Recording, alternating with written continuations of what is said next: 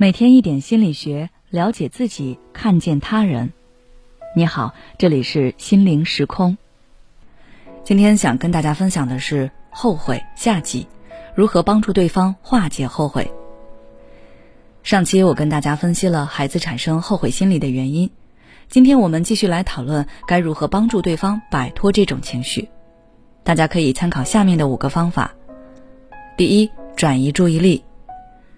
孩子一味地沉浸在后悔情绪之中，那他的感受和对这些事的记忆会愈加深刻，最终就导致他难以走出来。一两个月了，还会持续念叨这些事。这时候，家长可以转移孩子的注意力，比如带他出去玩，让他讲讲学校里发生的趣事，或者让他去看他喜欢的动画片等等。第二，接纳后悔这个情绪。很多在我们看来是小事的事，但在孩子看来却是不容忽视的大事。所以，我们不能总站在自己的角度去劝说孩子，要感同身受的理解孩子。家长可以让孩子仔细的讲一讲自己的想法和感受，在这个过程当中，不要批评，不要轻视，让孩子感觉到被理解。在这个基础上，家长也可以分享自己曾经感觉后悔的事情给孩子听，让孩子知道。人感觉后悔，那是很正常的。所有人都有过后悔，把这个情绪淡然处之，对这个事情也坦然面对。第三，另一种假设未必好。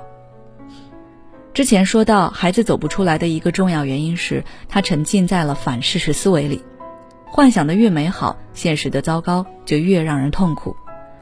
但是这种比较本身就缺少公平性。因为他假设的另一种情况，过程都是顺利的，结果也都是完满的。家长可以跟孩子去分析，即便是他假设的情况，结果也未必好。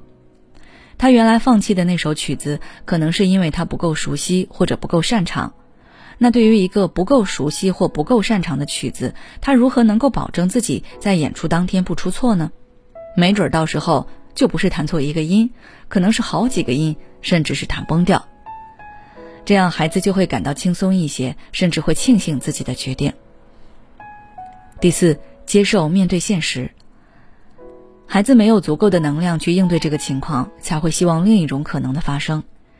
但是发生的事就是发生了，它在那里，你越是逃避，就越是痛苦。在前两者的基础上，家长要引导孩子接纳现实，正确分析这件事情带给他的影响，不要夸大或缩小。然后让孩子思考自己面对这一错误，接下来该怎么办？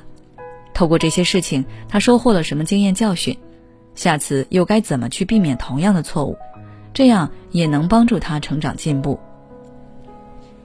第五，接纳自己的不完美，让孩子深刻理解，虽然我们总希望自己做出的每个决定都是正确的、明智的，虽然我们也总是希望自己做的每件事都能获得最好的结果。